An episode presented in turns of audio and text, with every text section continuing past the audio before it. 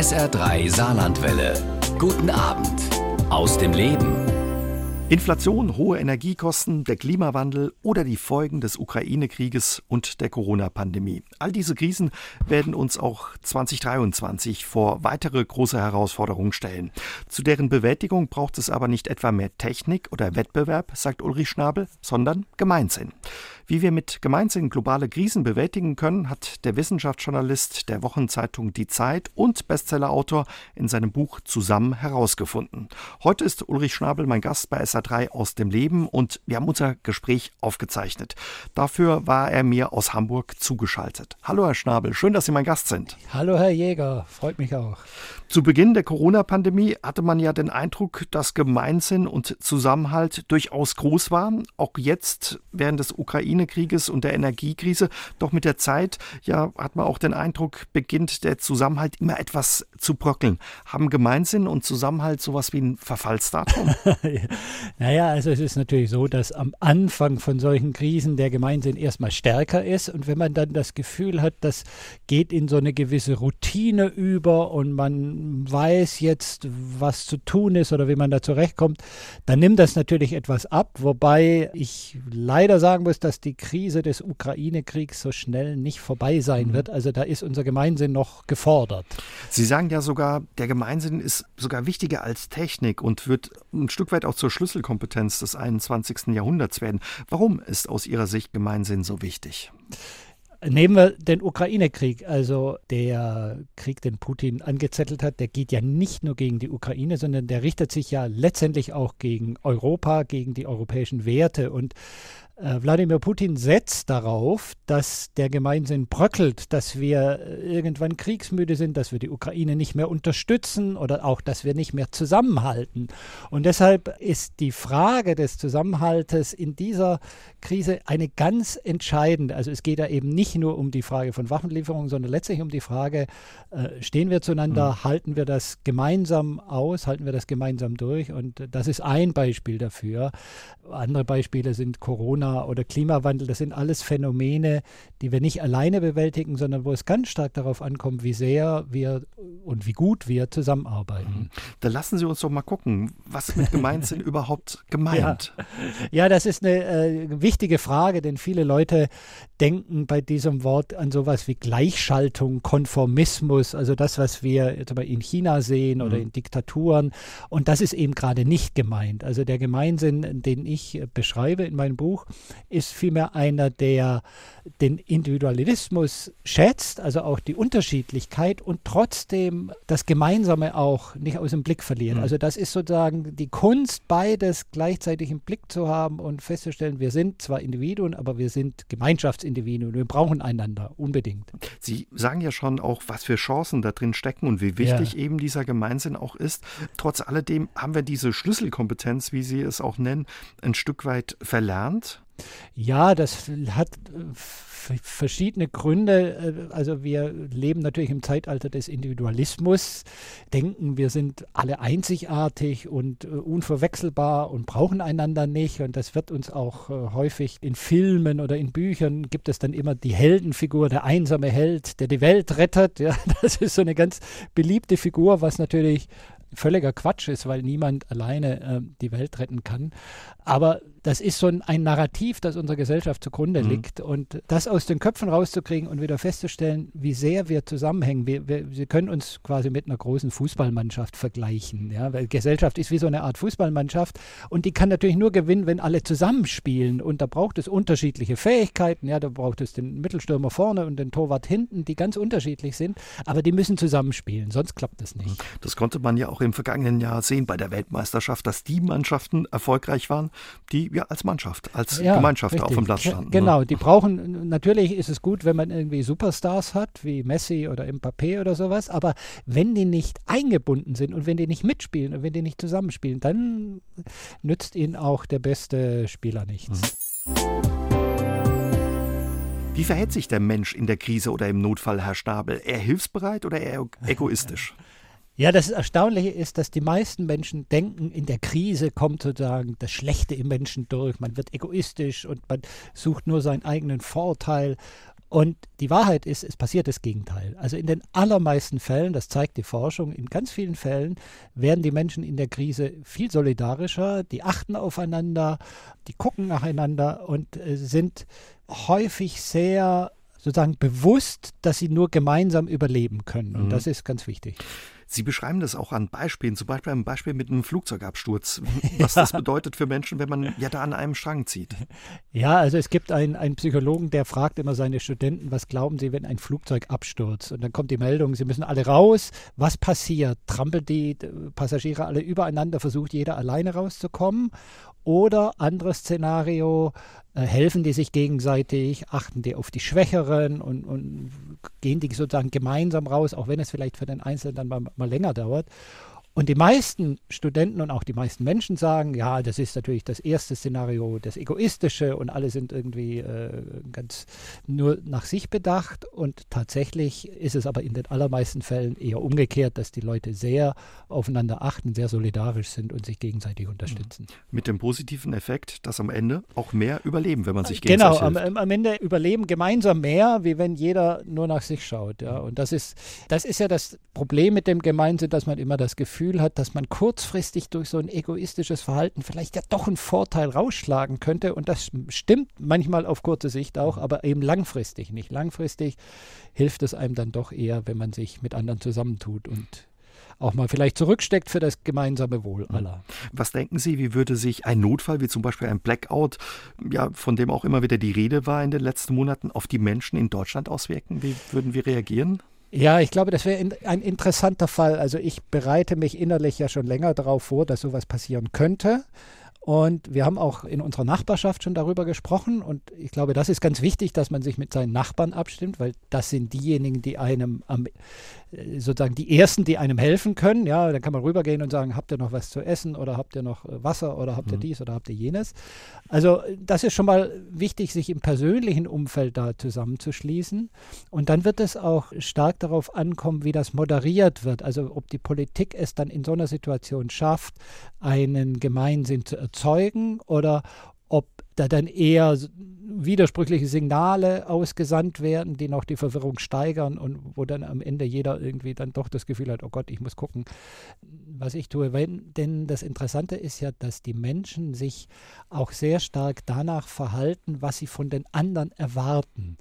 Also wenn ich denke, meine ganzen Mitmenschen sind total egoistisch und die gucken alle nur nach sich, dann werde ich automatisch auch selbst eher egoistisch handeln, weil ich sagen, ja, da muss ich auch nach mir schauen. Mhm. Wenn ich aber davon ausgehe, die anderen sind alle eher solidarisch, dann bin ich auch selbst viel eher bereit, solidarisch zu handeln. Also diese Erwartungshaltung an die Mitmenschen spielt eine ganz entscheidende Rolle. Ist es mit eine Möglichkeit auch, ja, den Gemeinsinn, der, wie Sie sagen, in uns allen angelegt ist, auch stärker wieder bei uns zum Leben zu erwecken?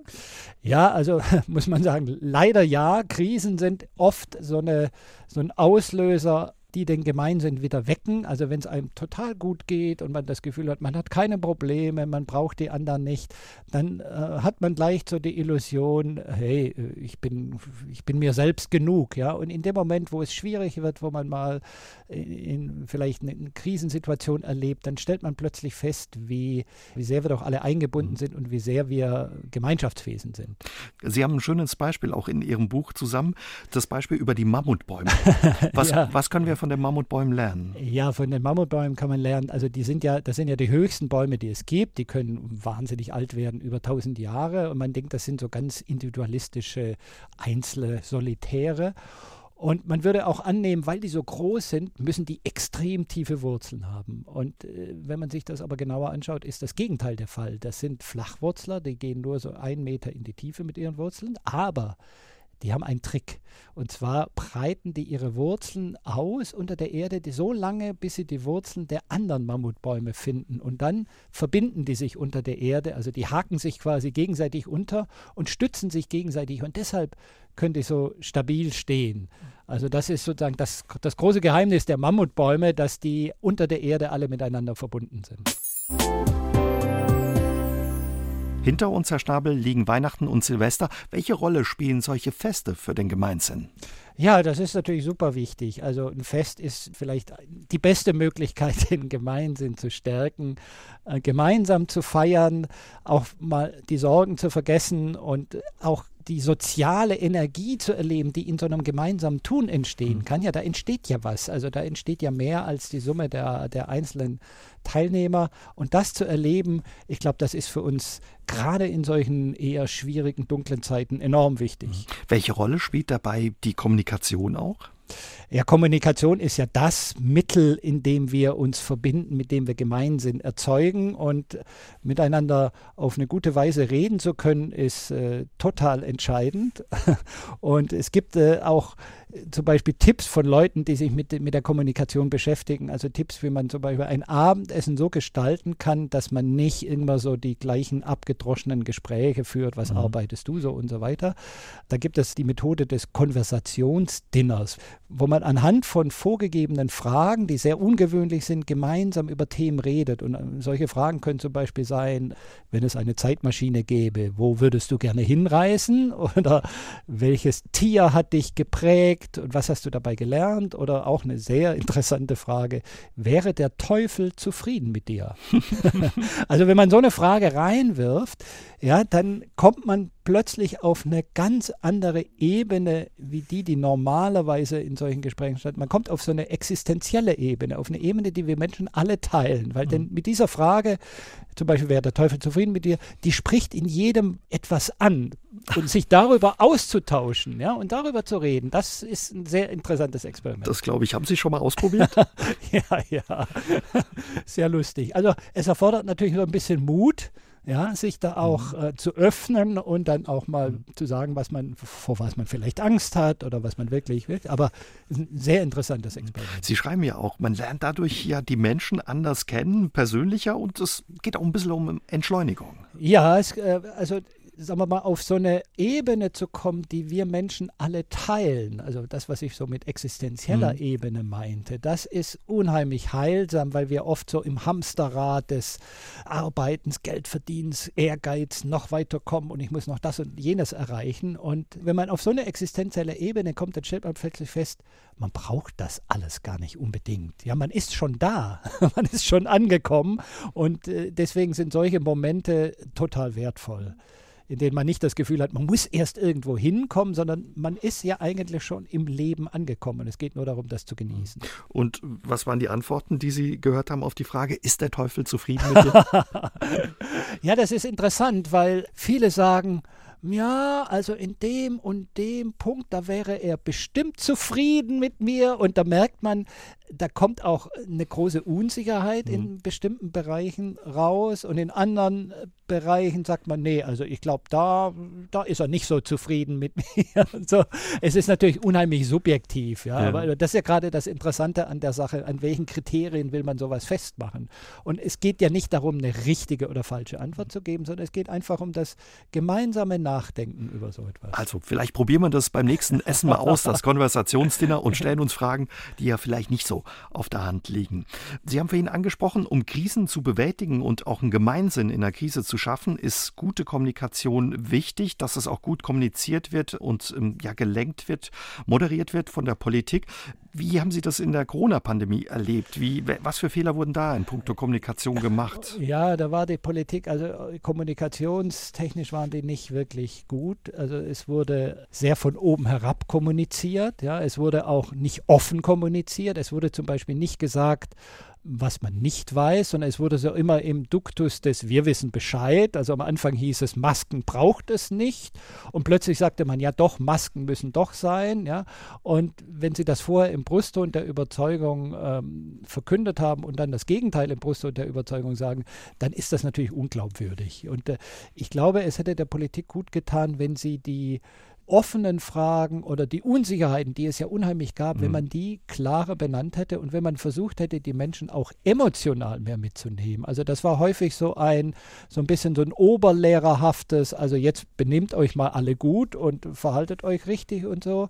Und die Emotionen, die auch bei vielen Leuten mitschwangen, also die Angst oder die Unsicherheit oder die vielleicht auch die Abneigung gegen die Impfung, also diese Emotion, die hat man eher versucht auszuklammern. Und ich glaube, das war ein Fehler, weil diese Emotionen, die sind wahnsinnig stark und die sind letztlich das, was unser Verhalten prägt. Und ich glaube, man hätte die einfach mal ansprechen müssen, mhm. um ähm, dann auch eine andere Ebene miteinander zu finden. Und da gegebenenfalls auch ja mehr Gemeinsinn doch wieder zu schaffen.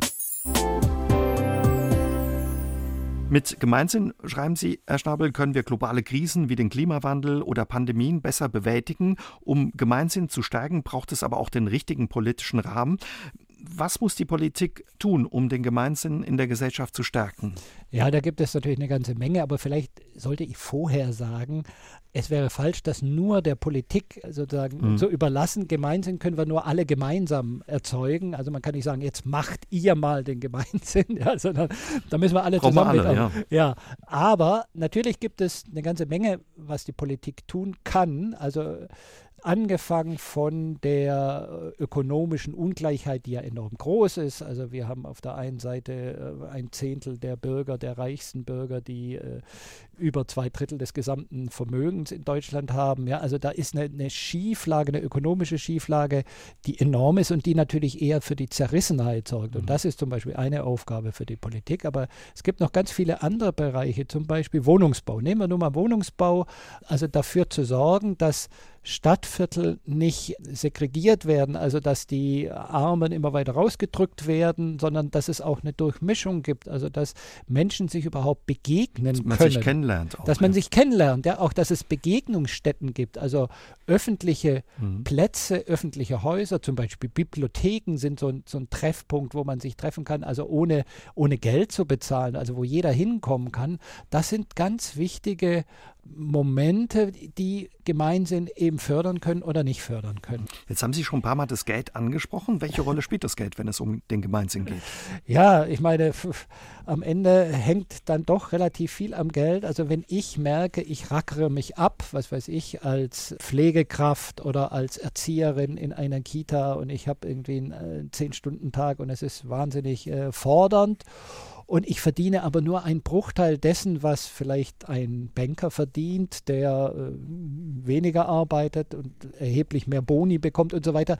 Das erzeugt natürlich nicht gerade das Gefühl von Solidarität, sondern das erzeugt eher das Gegenteil, Neid und äh, Zerrissenheit mhm. und so weiter. Und ich glaube, deshalb ist es ganz wichtig, dass man das so gut es geht versucht auszutarieren. Es geht dabei nicht nur ums Geld, sondern es geht auch einfach um den Respekt, dass man das Gefühl hat, meine Arbeit oder ich als Mensch werde auch respektiert von der Gesellschaft. Wertschätzung. Ja? Wertschätzung, genau. Das ist, glaube ich, ganz zentral. Das ist für uns Menschen enorm wichtig, weil wir so Gemeinschaftswesen sind. Die Anerkennung, die Wertschätzung der anderen. Also das ist auch etwas, was die Politik vermitteln muss, dass Leute für das, was sie tun, wertgeschätzt werden. Und das ist in unserer Gesellschaft, die so sehr auf Wettbewerb und Konkurrenz ausgerichtet ist, manchmal schwer. Das geht häufig unter. Sie haben Ihre Nachbarn vorhin angesprochen, die ja. eine, oder überhaupt Nachbarn, die eine ja. wichtige Rolle bei dem Thema Gemeinsinn spielen. Welche und was für Erfahrungen haben Sie auch gemacht mit Ihrer Nachbarschaft? Ja, die Nachbarn sind ja insofern interessant, als sie uns einerseits ganz nah sind, ja, aber auch fremd auf eine gewisse Weise. Die gehören nicht zur Familie und die wohnen trotzdem direkt nebenan. Und das macht sie so interessant für den Gemeinsinn. Also in meinem Buch habe ich, glaube den Satz geschrieben, der Gemeinsinn beginnt eigentlich dann, wenn man vor die eigene Haustür tritt und den Nachbarn trifft. Ja, weil mit der einzelnen Familie ist es einfach, aber mit dem Nachbarn wird es oft schwierig. Und man sieht es auch daran, dass es in Deutschland gibt eine halbe Million äh, juristische Streitfälle, Streitigkeiten zwischen Nachbarn. Ja, also das ist ein Riesenthema. Die, die Hecke ist zu hoch oder der Baum spendet zu viel Schatten oder der klaut mir über die Äpfel. Da gibt es ja 10.000 Spielarten von Nachbarschaftsstreitigkeiten. Und wenn Sie ein zerrüttetes Verhältnis zu Ihren Nachbarn haben, dann kann Ihnen das, das das Lebens wirklich zur Hölle machen. Und im Gegenteil, also umgekehrt, wenn Sie ein sehr gutes Verhältnis zu den Nachbarn haben, dann kann das wirklich die Lebensqualität enorm steigern. Das heißt, wenn Sie ein neues Haus oder kaufen oder eine Wohnung mieten, Sie sollten wahrscheinlich, bevor Sie sich das Haus genau angucken, erstmal zu den Nachbarn gehen. Das wäre vielleicht mindestens genauso wichtig wie die Einrichtung. Bestimmt keine schlechte Idee. Wie hat sich Ihr Blick jetzt auch ähm, durch die Arbeit an dem Buch und mit dem Thema Gemeinsinn auf ja, das Thema Gemeinsinn verändert? Also mir war das natürlich vorher schon bewusst, sonst hätte ich das Buch nicht in Angriff mhm. genommen, aber mir ist durch die Arbeit an dem Buch nochmal sehr viel stärker bewusst geworden, wie sehr ich auch selbst ein Teil eines größeren Netzwerkes bin. Ja, und das ist einerseits macht es so ein bisschen bescheidener, demütiger, weil man merkt, hey, äh, also ganz vieles ist nicht nur auf meinem Mist gewachsen, sondern es sind Ideen von anderen, die, die, ich zum Beispiel in meinem Buch verarbeitet habe. Also man merkt beim Schreiben so eines Buches auch, wie wichtig der Austausch mit anderen ist, dass man sozusagen nicht nur immer so im eigenen Saft brät, sondern auch Anregungen, Ideen von anderen mitbekommt, ja. Und gleichzeitig hat dieses Bewusstsein des Eingebundenseins hat aber auch was total Tröstliches, weil man spürt, dass man doch, auch wenn man es sich vielleicht nicht tagtäglich bewusst macht, dass man doch Teil eines größeren Ganzen ist. Also angefangen von, von der Nachbarschaft über die Gesellschaft bis wir sind alle Teil dieses planetarischen Zusammenseins. Also wir teilen gemeinsam diesen Planeten und das Schicksal dieses Planeten und also wenn man sich das immer mal wieder in Erinnerung ruft, das macht schon etwas mit einem. Sie haben sich vor einigen Jahren in einem Buch auch intensiv mit dem Thema Zuversicht beschäftigt. Für Sie ein wichtiger Treibstoff. Was macht Zuversicht für Sie zu so einem wichtigen Treibstoff? Ja, letztendlich ist ja Zuversicht das, was uns überhaupt am Leben hält. Also äh, wenn ich nicht eine Form von Zuversicht in das Leben habe, warum sollte ich dann morgens überhaupt aufstehen? Warum sollte ich irgendwelche Pläne machen für Arbeit oder Urlaub? Warum sollte ich ein Kind in die Welt setzen, wenn ich nicht ein Mindestmaß an Zuversicht mhm. habe? Also das ist so gesehen die Lebensenergie, die wir ganz äh, notwendig brauchen, die junge Leute oft in viel stärkerem Maße noch mitbringen. Ja, die haben oft so eine überschießende Lebensenergie. Also ich verändere die Welt oder ich schaffe dies, ich schaffe jenes. Und das ist häufig bei denen ein bisschen übersteigert, aber das ist genau die Art von Antrieb, die sie brauchen, um überhaupt was in Angriff zu nehmen. Weil wenn ich von vornherein schon denke, das wird eh nichts, dann fange ich gar nicht erst an, mich zu bemühen. Wie unterscheidet sich aber die Zuversicht äh, zum Beispiel vom Optimismus? Ja, für mich ist die Zuversicht etwas sehr viel Aktiveres. Also der Optimist geht in der Regel davon aus, dass die Dinge irgendwie gut werden. Ja, am Ende geht alles gut aus und ich muss vielleicht selbst gar nicht so viel beitragen. Während der Zuversichtliche genau weiß, wie schwierig die Lage auch ist und dass es auch die Möglichkeit des Scheiterns gibt und dass es letztlich von ihm und seinem Verhalten abhängt, ob es gelingt oder nicht. Es gibt ja da diese schöne Anekdote mit den drei Fröschen. Die kennen vielleicht schon viele, aber man kann sie vielleicht noch mal mhm, erzählen. Erzählen Sie sie gerne, ja. Also drei Frösche fallen in einen Topf mit Sahne. Und der erste Frosch ist ein Pessimist und sagt, oh meine Güte, jetzt sind wir hier reingefallen und der Rand ist viel zu hoch, wir kommen da nicht raus, jetzt können wir gar nichts tun. Und er verzweifelt und ertrinkt. Und der zweite Frosch ist ein Optimist und sagt, hey Leute, nichts ist verloren, keine Panik, irgendjemand wird uns hier schon rausholen, wir müssen nur hoffen und warten und beten und dann wird uns sozusagen, wird es gut ausgehen. Und er hofft und wartet und betet und nichts passiert und er trinkt genauso. Und der dritte Frosch, das ist der zuversichtliche Frosch und der sagt zuerst mal, oh, schwierige Lage hier, ich komme nicht raus, ich sitze da in dieser Sahne, aber das Einzige, was ich tun kann, ist zu strampeln. Und dann strampelt er mit seinen kleinen Beinchen um, hält den Kopf über der Oberfläche und irgendwann wird die Sahne zu Butter und er kann sozusagen dann auf der Butter, über den Butter aus dem Topf hüpfen. Und diese Geschichte, die zeigt so ein paar Kennzeichen der Zuversicht ganz gut. Also äh, zunächst kann man mal sagen, Zuversicht heißt manchmal einfach nur strampeln. ja, also heißt nicht immer gute Laune zu haben, sondern den Ernst der Lage zu, zu sehen, erkennen, ja. zu erkennen, ja, also realistisch hm. zu sein. Aber, und jetzt kommt sozusagen der, der entscheidende Punkt, realistisch zu sein und trotzdem die Möglichkeiten, die Auswege, die Spielräume auch wahrzunehmen, die sich auftun. Und das ist die Kunst der Zuversicht. Und das ist vor allen Dingen auch die Kunst, wenn man häufig die Nachrichten ja, auch ja der letzten Monate ja, gesehen hat, ja. ja, die, die schlechten Nachrichten, die da auf einen einprasseln. Das schlägt vielen Menschen aufs Gemüt. Absolut, Viele fühlen sich da auch teilweise ohnmächtig, hilflos. Wie kann man bei so vielen schlechten Nachrichten zuversichtlich bleiben? Ja, das war eine der Grundfragen, die ich mir beim Schreiben dieses Buches gestellt habe, denn ich als Journalist lese natürlich auch extrem viel Nachrichten. Und ich kenne genau diesen Effekt. Wenn man zu viele schlechte Nachrichten gelesen hat, dann ist man komplett niedergedrückt, man fühlt sich ohnmächtig, verzweifelt und sieht sozusagen überhaupt nicht mehr, dass es auch sozusagen noch was Positives gibt. Und ich glaube, da ist es ganz wichtig, dass man seinen Nachrichtenkonsum kontrolliert, dass man nicht zu viel sich mit schlechten Nachrichten beschäftigt und dass man vor allem auch ein bisschen darauf achtet, wann nehme ich die zu mir. Also ich habe mir es zur Regel gemacht, zum Beispiel abends nicht mehr nach 9 Uhr Nachrichten zu schauen, sonst schläft man schlecht. Mhm. Ja, und das hilft niemandem. Also der, der Entsche die entscheidende Frage beim Nachrichtenkonsum ist ja eigentlich immer, wozu dienen die? Hil helfen sie mir oder helfen sie anderen, etwas besser zu machen? Ja? Also es geht da nicht um Informiertheit per se, sondern es geht letztlich darum, wie verarbeiten wir diese Nachrichten. Ja? Und da kann manchmal ein weniger mehr sein, indem es mir hilft, mich vielleicht auf andere Dinge zu konzentrieren und zu sagen, okay, gut, ich habe das jetzt mitgekriegt mit dem Krieg in der Ukraine. Ich muss nicht jedes Detail sozusagen mir äh, permanent reinziehen, sondern ich muss mir eher überlegen, okay, wie reagiere ich darauf? Kann ich Leuten helfen, die vielleicht geflüchtet sind und so weiter? Mhm. Das ist der entscheidende Punkt, also dieser Perspektive Perspektivwechsel raus aus der Ohnmacht. Wo gibt es eine Möglichkeit, wo gibt es einen Spielraum, selbst aktiv zu werden? Das ist eigentlich das, das Kunststück der Zuversicht. Herr Schnabel, im neuen Jahr ja, haben sich viele was äh, vorgenommen, auch gute ja. Vorsätze. Ja. Ein Vorsatz könnte es sein, vielleicht zuversichtlicher ins neue Jahr zu blicken. haben Sie sowas wie ein Erste-Hilfe-Set oder Programm, wenn sich die Hoffnungslosigkeit oder das Stimmungstief wieder zu breit gemacht hat? Ja, also es gibt da Verschiedenes. Vielleicht zunächst mal, wenn Sie sich so einen guten Vorsatz nehmen, also egal, ob Sie jetzt mhm. Zuversicht oder ob Sie sagen, ich will mehr Sport machen oder ich will, was weiß ich, eine neue Sprache lernen oder ich will Japanisch kochen lernen, egal was ich glaube, das Entscheidende ist, machen Sie es nicht alleine. Alleine ist es fast unmöglich. Suchen Sie sich Gleichgesinnte. Also suchen Sie Leute, die auch Sport machen wollen oder die auch Japanisch kochen wollen. Schließen Sie sich zusammen, denn erstens stärken und unterstützen Sie sich gegenseitig und zweitens erzeugen Sie sowas wie einen sozialen Druck. Also wenn Sie sagen, einmal die Woche gehen wir zusammen joggen oder kochen, wenn sie dann an dem Tag mal keine Lust haben, ja, dann wissen sie aber genau, wenn ich jetzt nicht aufkreuze, dann sagen die, hey, wo warst du denn? Oder rufen vielleicht an, wo bleibst du denn? Ja, das heißt, es ist sehr viel schwerer, das auszulassen, wie wenn sie alleine sind und sagen, ach, nö, heute habe ich mal keine Lust, ich lasse das, ich mache dann nächste Woche wieder mehr. Mhm. Ja, also die soziale Eingebundenheit, die hilft ihnen sehr viel stärker, sozusagen ihre Vorsätze umzusetzen. Mhm. So, das ist allgemein. Jetzt wollten wir ja auch auf die Zuversicht kommen. Genau.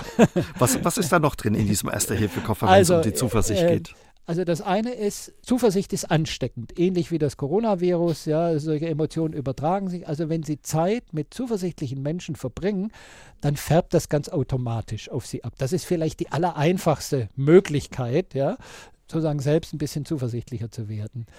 Was ebenfalls enorm hilft, ist körperliche Bewegung. Also sie sollen, das heißt jetzt nicht, dass sie Marathon laufen müssen, aber oft ist es so, man sitzt zu Hause auf dem Sofa, ist deprimiert und denkt, oh Gott, und hier die ganzen Nachrichten. Und, und da hilft es manchmal einfach aufzustehen und sich zu bewegen, äh, e-, egal was sie mögen, also tanzen, Yoga, äh, laufen, schwimmen, egal was, mhm. ja, aber Körper und Geist sind ja nicht getrennt. Das heißt, wenn der Körper in Schwung kommt, dann kommt oft auch der Geist in Schwung. Ja, auch das ist eine ganz einfache Methode. Ein anderer Tipp vielleicht noch ist, sich auf die Gegenwart zu beschränken. Also häufig kommen wir ja in so Gedankenschleifen. Also, wenn der Putin jetzt eine Atombombe wirft und dann passiert dies und dann passiert jenes, ja, und man ist schon am Ende der Welt bei der Apokalypse angekommen, ja, dann ist es gut, sich selbst zur Ordnung zu rufen und sagen, Moment, was ist heute, was ist jetzt im Moment mein konkretes Problem und die anderen Sachen, also nicht schon alle Probleme der Zukunft irgendwie mitbedenken, die vielleicht eintreten, vielleicht aber auch nicht mhm. eintreten. Ja, also sich, statt sich da Sorgen über Dinge zu machen, die vielleicht gar nicht eintreten, sich wirklich auf das konzentrieren, was sie jetzt im Moment tun können. Wie in dieser Anekdote von dem Frosch vorher, der sagt, jetzt kann, kann ich nur strampeln. Genau. Sie sagen ja auch in Ihrem Buch, manchmal lohnt sich aber vielleicht auch ein Blick zurück in die Geschichte. Was verdanken wir zum Beispiel der Zuversicht von Menschen alles? Ja, also das ist auch ein ganz wichtiger Punkt. Ich hatte ja gesagt, Zuversicht ist ansteckend und wenn Sie jetzt keinen äh, direkten, was weiß ich, Nachbarn oder Freund haben, dann kann es auch ein virtueller Freund sein und das kann die Geschichte eines Menschen sein, der Zuversicht gezeigt oder bewiesen hat. Zum Beispiel die Biografie von Nelson Mandela war für mich so ein ein, ein Werk, das ist einfach unfassbar, dieser Mensch, der 27 Jahre im Gefängnis saß, ja, und da würde man ja denken, da, da kann man nur verzweifeln und kommt als gebrochener Mensch raus. Und, und Mandela hat die Zuversicht eben nicht verloren und hat diese 27 Jahre durchgehalten, hat an seinen Traum geglaubt und hat die Apartheid überwunden und wurde erster Präsident Südafrikas. Oder Stephen Hawking ist auch so ein Beispiel, der für mich ganz äh, entscheidend war, weil ich ihn selbst mal getroffen hatte. Ich hatte ein Interview mit ihm in Cambridge und da würde man ja auch denken, der hat mit Anfang 20 diese Diagnose seiner tödlichen Nervenkrankheit bekommen. Ja. Die Ärzte konnten nicht mal sagen, wie lange er noch zu leben hat und da würde jeder andere denken, oh Gott, jetzt ist nur noch Depression angesagt und äh, ich habe mich sehr lange gefragt, wie schafft es, wie, oder wie hat es Hawking geschafft, da rauszukommen? Wie hat er es geschafft, so ein wahnsinniges Leben zu führen und eben die Zuversicht nicht zu verlieren und seine Bücher zu schreiben und seine Physik zu machen und äh, sogar noch Kinder zu zeugen? Also das ist ja eine, eine völlig irre Geschichte. Das mhm. hat mich ziemlich umgetrieben und ich habe da lange erstmal keine Antwort drauf gefunden, weil Hawking selbst über sich gar nicht gesprochen hat, also über sein Befinden. Er hat immer nur über Physik gesprochen, über die großen Fragen der Kosmologie und und so weiter. Und mich hat das total irritiert, weil ich dachte, hey, der muss doch eigentlich auch über sein emotionales Befinden Auskunft geben. Und dann habe ich seine Biografie gelesen, da ist es dasselbe, 90 Prozent geht um physikalische Fragen. Und irgendwann wurde mir klar, das ist schon ein Teil der Antwort. Denn es gab etwas, das war ihm wichtiger als das eigene Befinden. Also er hat sozusagen diesen Perspektivwechsel weg von sich, wie geht es mir und was kann ich tun und so weiter und warum muss das mir passieren. Er hat es geschafft, von diesen Fragen wegzukommen zu etwas anderem, zu sich zu öffnen für eine Sache, die ihn begeistert hat. Und das ist, glaube ich, auch ein ganz wichtiger Punkt für die Zuversicht, Dinge zu finden, die einen begeistern, die einem sozusagen den Schwung geben, mhm. auch dann, wenn man es vielleicht ganz persönlich jetzt gerade nicht so gut hat. Welche Rolle spielen zum Beispiel auch Humor und Lachen? ja, also das war auch gerade bei Hawking, das war ein Mensch, der hatte einen sehr trockenen Humor, der konnte sehr trockene Witze machen, auch über seine eigene Situation. Ja, der, der saß ja dann auf dem Lehrstuhl von Newton im Rollstuhl und sagt, ja, der Lehrstuhl von Newton hat sich sehr verändert, er wird jetzt elektrisch betrieben. Also der hat da so einen Witz über seine eigene Behinderung gemacht. Und ich glaube, dieser Humor, das ist eben auch so ein Perspektivwechsel, wo sie Dinge plötzlich mal aus einer anderen Perspektive betrachten können und vielleicht auch eine heitere Seite an etwas sehen, was eigentlich gar nicht heiter ist. Also, da, also wenn man das kann, deswegen sind humorvolle Leute auch äh, enorm wertvoll. Viele Menschen, Herr Schnabel, fühlen sich überlastet, haben das Gefühl, nicht mehr hinterher oder mitzukommen. Viele finden auch keine Ruhe mehr. Mhm. In Ihrem Buch mhm. Muße vom Glück des Nichtstuns beschreiben Sie die Rolle von Pausen. Welche Rolle spielen Pausen? Ja, Pausen sind zentral. Also Pausen sind enorm wichtig. Also nicht nur um Kraft zu schöpfen, sondern auch um überhaupt dieses Wunder des Lebens, das wir tagtäglich erleben, überhaupt mal wahrzunehmen. Ja, es geht ja nicht darum, dass wir irgendwie durch unser Leben hetzen und am Ende irgendwie alle Punkte auf der To-Do-Liste abgehakt haben und erschöpft ins Grab sinken.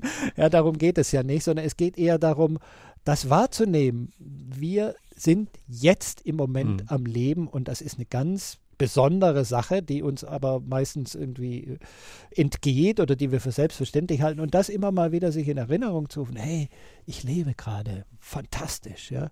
Dafür sind diese Pausen auch absolut wichtig bevor das neue Jahr wieder so richtig Fahrt aufnimmt, wäre jetzt ja. wahrscheinlich in den kommenden Tagen noch einmal eine gute Zeit, einfach mal einen Gang runterzuschalten und nichts zu tun, was ja aber nicht jedem so einfach ja, äh, ja, ja. fällt oder so leicht fällt. Viele haben Probleme abzuschalten. Ja, der Stress, die permanente mhm. Kommunikation spielt eine Rolle. Warum fällt es uns so schwer, dann auch mal einfach nichts zu machen? Ja, also es ist zum einen eine Gewohnheit. Also wir haben uns in dieses Tempo gemeinsam als Gesellschaft so rein bewegt und dann ist es ganz schwer, wenn alle anderen auch irgendwie so schnell laufen, dann, wenn sie selbst stehen bleiben, dann stolpern sie oder kommen plötzlich nicht mehr mit. Also wenn alle WhatsApp, E-Mail und diese ganzen sozialen Medien benutzen und sie sagen, nee, ich entschleunige, ich nutze das alles nicht, dann sind sie raus. Mhm. Das heißt, äh, sie haben in gewisser Weise gar keine Wahl, da mitzumachen in diesem Hamsterrad, um eben die Anerkennung der anderen zu haben. Aber man kann es natürlich etwas steuern. Also manchmal ist es auch ganz hilfreich zu sagen, hey, ich habe jetzt heute mal einen Tag oder ein Wochenende bin ich mal off, weil ich mich um die Muse kümmern möchte oder so. Also man muss die, äh, heutzutage muss man die richtig mit einplanen, ja, weil sonst wird das nichts. Ja? Also, also, wenn wir so durchgetaktet sind, dann brauchen wir auch Zeit für die Muse, müssen wir extra nehmen. Also ich höre schon raus, Muse und die Pause, ja, die braucht Zeit. Genau, die braucht Zeit und dafür muss man sich Zeit nehmen mhm. und vielleicht ein Tipp jetzt für die Hörerinnen und Hörer, weil sie sagen, äh, das fällt uns so schwer und wir schaffen es nicht. Wenn man nicht genau weiß, wie man das anstellen soll, äh, dann hängt das häufig ja auch damit zusammen, dass man vielleicht nicht so ganz klar hat, was will ich eigentlich im Leben genau? Was ist mir wichtig? Ja, worauf sozusagen, worauf kommt es mir an? Und es gibt da eine ganz sehr simple, etwas radikale Methode, sich das klar zu machen. Also erstmal den, den Kompass sozusagen auszurichten. Und das ist, sich äh, mal Zeit zu nehmen, vielleicht einen Vormittag oder Nachmittag, und die eigene Grabrede zu schreiben. Und wenn Ihnen das zu makaber ist, dann schreiben Sie die Rede zu Ihrem 80. oder 90. Geburtstag. Was möchten Sie da hören? Ja, und natürlich sind solche Reden, die dürfen ein bisschen geschönt sein, wie, wie immer bei solchen Reden, aber die sollten schon realistisch sein. Also wollen Sie hören, Herr Meier war immer im Büro ansprechbar von morgens bis abends. Oder wollen Sie hören, Frau Schmidt war immer für ihre Freunde da. Oder wollen Sie hören, äh, die hat wahnsinnig viel Geld verdient. Oder also was wollen Sie über sich hören? Das ist eine interessante Übung, weil die Ihnen klar macht, was sind die Werte, die mein Leben eigentlich für mich lebenswert machen. Und wenn Sie das wissen, wenn Sie diesen Kompass ausgerichtet haben, dann kann man sich überlegen, entspricht das Leben, so wie ich es gerade führe, entspricht das diesen Werten oder nicht? Und dann ist der nächste Schritt zu überlegen, okay, was kann ich denn verändern, damit es vielleicht etwas mehr dem dem entspricht. Haben Sie das schon ausprobiert mit der hab Grabrede? Habe ich ausprobiert, ja. Das war, das war äh, also als ich dieses Musebuch geschrieben habe, da habe ich äh, genau diese ganzen Dinge selbst mhm. erprobt. Und die haben äh, zu einem starken Abbremsen meines Lebens geführt, ja, weil häufig ist man ja so gefangen in diesem allgemeinen Aktivismus, dass man denkt, es müsse so sein oder es geht gar nicht anders. Und es ist ja auch so, je erfolgreicher man ist, umso weniger Zeit hat man. Ja, das ist so, oh, mein Terminkalender ist ganz voll, ich bin extrem gefragt und so weiter. Ja, und sich davon mal zu emanzipieren und zu sagen, hey, ist das für mich ein Kriterium, dass mein Terminkalender immer rappelvoll ist oder will ich nicht vielleicht die Zeit auch mal genießen können? Ja, und das erfordert auch einen gewissen Mut, weil sie damit auch gegen gesellschaftliche Vorstellungen gehen. Also wenn mhm. Sie sagen, hey, ich will vielleicht gar nicht so viel Geld verdienen, mir ist die freie Zeit wichtiger, da könnt, könnte es sein, dass ihre Kollegen erstmal komisch gucken oder ihr Vorgesetzter. Ja? Also es, das erfordert schon einen gewissen Mut, aber es geht auch nicht sofort. Ja? Es ist auch nicht so, dass sie von einem Tag auf den anderen ihr Leben komplett umkrempeln können. Das muss man natürlich langfristig angehen, aber genauso wie man langfristig Karrierepläne macht, wo will ich in zehn Jahren sein, können Sie auch einen langfristigen Museplan machen. Also wo will ich in zehn Jahren mit der Muse sein? Und das lohnt sich offenbar. Das lohnt sich. Ja, also für mich hat es sich gelohnt. Ich kann da jetzt nur aus meiner Erfahrung sprechen, aber äh, auch alle Gesprächspartner. Also ich habe noch nie einen gehört, der sagte, ich will noch mehr zu tun haben. Eigentlich klagen immer alle Leute darüber, dass sie zu wenig Zeit haben für die Dinge, die ihnen wichtig sind. Sie sind seit 30 Jahren Wissenschaftsjournalist. Bei der Zeit, wenn es richtig ist, war das auch Ihr erstes Jobangebot. Sie bekamen damals das Angebot, das Wissenschaftsressort mit aufzubauen. Sie haben den Job bekommen, obwohl Sie bei der Einstellung oder bei den Verhandlungen extra Urlaub äh, gefordert haben. Ja, ich war da äh, ein junger Wissenschaftsjournalist und hatte alle möglichen anderen Interessen natürlich noch und ich konnte mir nicht vorstellen, den ganzen Tag, mhm. acht Stunden, äh, was weiß ich, 40 äh, Stunden die Woche äh, nur am Schreibtisch zu sitzen. Und ich bin dann in dieses Gespräch rein und äh, habe da gesagt, wissen Sie, damit ich kreativ bin, brauche ich auch ein bisschen Luft zum Atmen. Ich muss reisen können und so weiter. Deshalb äh, bräuchte ich sechs Wochen un gerne unbezahlten, aber Zusatzurlaub. Und dann kam ich raus und dachte, sag mal, bist du wahnsinnig? Was hast du denn da gesagt? Also alle anderen würden sich die Finger lecken, zur Zeit zu gehen. Mhm. Und du sagst, ich komme nur, wenn ich sechs Wochen extra Urlaub bekomme. Und ich dachte, ich hätte es jetzt komplett vermasselt. Und das Erstaunliche war aber, dass diese Ansage offenbar die ähm, damaligen Chefs irgendwie beeindruckt hat, weil die dachten dann, na der scheint ja genau zu wissen, was er will oder keine Ahnung warum, aber jedenfalls äh, habe ich den Job, habe ich den Job bekommen, ja. Und Sie haben ihn ja bis heute, Sie schreiben ja. bis heute äh, für die Zeit. Sie sind selbst Physiker, haben an der FU in Berlin und auch an der Uni Karlsruhe studiert. Was fasziniert Sie bis heute selbst an der Wissenschaft und wie schwierig ist es manchmal auch möglichst vielen Lesern Wissenschaft zu vermitteln? Also, was mich daran fasziniert, ist, dass es natürlich ein unerschöpfliches Thema ist, dass ständig neue Dinge passieren. Also, man könnte sagen, das ist eine Art großer Fortbildungsurlaub, den ich da in der Redaktion äh, sozusagen vollbringe. Ich habe mich dann auch im Laufe der Jahre immer wieder mit neuen Themen beschäftigt. Das ist ja das Schöne, wenn man bei so einer Wochenzeitung ist, dass man nicht jeden Tag produzieren muss, sondern man kann sich auch mal in neue Fachgebiete mhm. einlesen. Ich habe mich dann mit Hirnforschung und Bewusstseinsforschung und dann irgendwann kommt man über diese Themen zur, zur, Psychologie und dann zu so Sachen wie Muse und Zuversicht. Also man hat immer wieder neue Dinge erfahren, neue Dinge gelernt. Das ist das Tolle an diesem Beruf. Und gleichzeitig ist es natürlich oft wirklich herausfordernd, weil man immer den Spagat hinbekommen muss zwischen einerseits Wissenschaftlichkeit. Wir werden ja auch von Wissenschaftlern gelesen, die sehr genau gucken, ist das wirklich alles ganz korrekt, wissenschaftlich auch äh, aufgeschrieben und, und gleichzeitig aber in, in so einem Duktus und Ton, dass es auch Leute verstehen, die eben keine Wissenschaftler sind. Also meine Mutter zum Beispiel, ja, die sich für sowas interessiert, die aber kein äh, entsprechendes Studium hat. Also auch, dass solche Leute das verstehen. Und das ist der Spagat, die große Herausforderung, die es immer wieder zu bewältigen gibt, die mir aber eigentlich auch wirklich Spaß macht. Mhm. Das glaube ich. Durch die Corona-Pandemie waren ja viele Wissenschaftler auch ja in den Medien ja. präsent, ja. von Virologen eben über Physiker, Modellierer, mhm. aber auch Soziologen. War das immer gut für die Wissenschaft? Nein, nein, es war leider nicht immer gut. Also es war ein interessantes Experiment sozusagen, ähm, dass plötzlich die Wissenschaft ganz präsent war in, in der Öffentlichkeit. Wir haben aber auch gemerkt, wie, wie schwierig das sein kann, wenn dann verschiedene Wissenschaftler unterschiedliche Meinungen vertreten und dann eher Verwirrung beim Publikum hinterlassen lassen oder wenn die sich über irgendwelche Details streiten und so.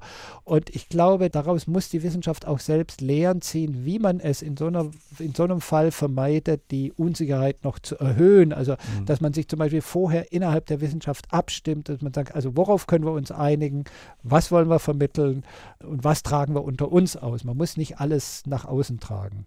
Ja. Wenn wir mal zurückkommen zu unserem Thema Gemeinsinn und auch Zuversicht. Sie sind nach dem Studium ja mit einem Stipendium ein halbes Jahr durch Indien gereist, ja. um die Arbeit ja von Entwicklungshilfeorganisationen ja. zu studieren. Später dann eben auch mit den sechs Wochen extra Urlaub bei der Zeit in der Welt unterwegs gewesen. Was haben Sie auf Ihren Reisen über, über Gemeinsinn und Zuversicht gelernt? Ja, das ist also solche Reisen, gerade wenn man länger unterwegs ist, auch in, in fremden Kulturen, die sind ja immer extrem lehrreich, weil man plötzlich auch den Blick auf die eigene Kultur sieht. Also wenn wir sozusagen tagtäglich in unserer normalen Umgebung unterwegs sind, dann halten wir das ja alles für völlig selbstverständlich. Wir denken, so müsse es sein. Und dann sind wir irgendwo anders und stellen plötzlich fest, dort gelten ganz andere Gegebenheiten, da sind Dinge überhaupt nicht selbstverständlich oder andere Dinge sind selbstverständlich. Ja? Also nur ein ganz simples Beispiel. In Indien können sie nicht äh, unbedingt aus dem Wasserhahn trinken. Ja? Und dann kommen sie nach Deutschland zurück und dann denken sie, Wahnsinn, ich kann hier einfach das Wasser aus dem Wasserhahn trinken. Also das ist so eine ganz kleine Sache mhm. nur, ja.